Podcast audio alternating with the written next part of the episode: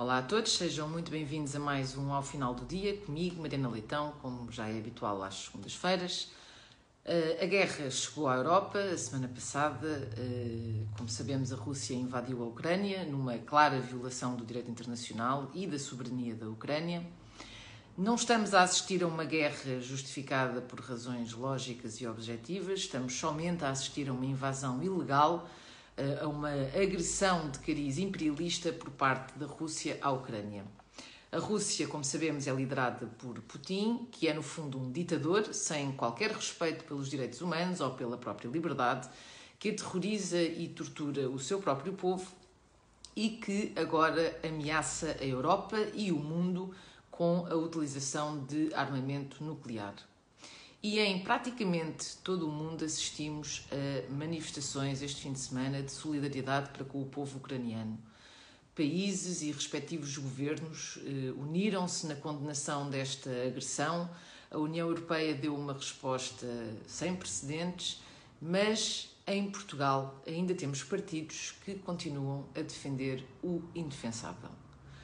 O PCP, que apesar da história ainda tem como símbolo martelo e foice, que utiliza com orgulho, veio dizer eh, o seguinte em comunicado.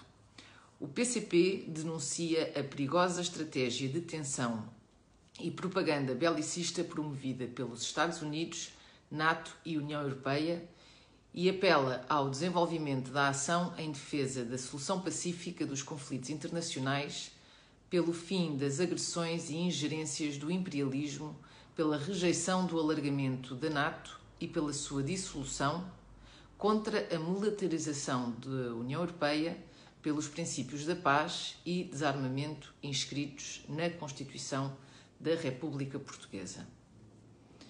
Ou seja, o que o PCP está no fundo a dizer é que a Ucrânia, um Estado soberano do continente europeu, não pode querer pertencer à NATO porque isso é uma provocação à Rússia.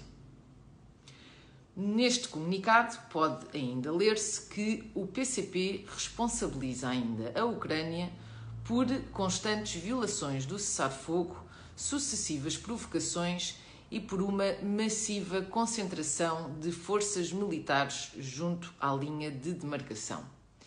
E insiste ainda que a decisão agora assumida pela Federação Russa não pode ser olhada à margem desta conjuntura e dos seus desenvolvimentos.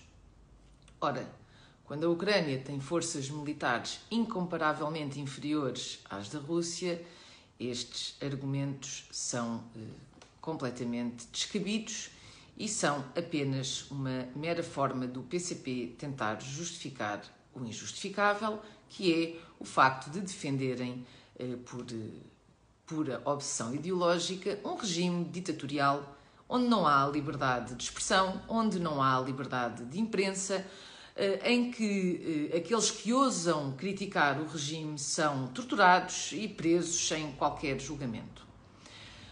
Ao mesmo tempo, o PCP culpa os Estados Unidos pela atual situação. E isto, se não fosse tão trágico, era quase risível. Mas o PCP eh, não está sozinho nesta deriva anti-NATO e de culpabilização dos Estados Unidos pela invasão da Ucrânia pela Rússia. O Bloco de Esquerda, mais cínico, não tão direto, eh, criticou a invasão ao mesmo tempo que defendeu que a Ucrânia devia ser um Estado neutral e, como tal, não pedir a adesão à NATO, já que se encontra na esfera de influência russa, na qual a NATO, segundo estes um, partidos, não pode penetrar. Portanto, estes dois partidos, o PCP e o Bloco de Esquerda, não reconhecem a Ucrânia como um Estado soberano. Não reconhece que a Ucrânia possa tomar as suas próprias decisões e decidir se quer aderir à NATO ou não. É quase um revivalismo da União Soviética da ex-União Soviética, em que estes dois partidos hum, defendem eh, e defendem com, com afinco eh, a mesma lógica. Ou seja, apesar de existirem fronteiras, dos países serem independentes, de terem vontade própria, não podem ser de facto livres porque um dia fizeram parte da ex-União Soviética. E é preciso lembrar que a NATO é uma aliança militar defensiva que existe para proteger eh, democracias, povos livres que estejam ameaçados. A NATO não está eh, junto às fronteiras da Rússia porque eh, assim o entendeu, está a pedido dos Estados soberanos. Não foi por imposição militar ou ocupação territorial. E o PCP e o Bloco de Esquerda escudam-se escudam em argumentos desonestos para defenderem uma narrativa que, no fim do dia, está apenas a tentar justificar a manutenção de uma ditadura comunista que agride Estados soberanos porque sente a sua esfera de influência ameaçada.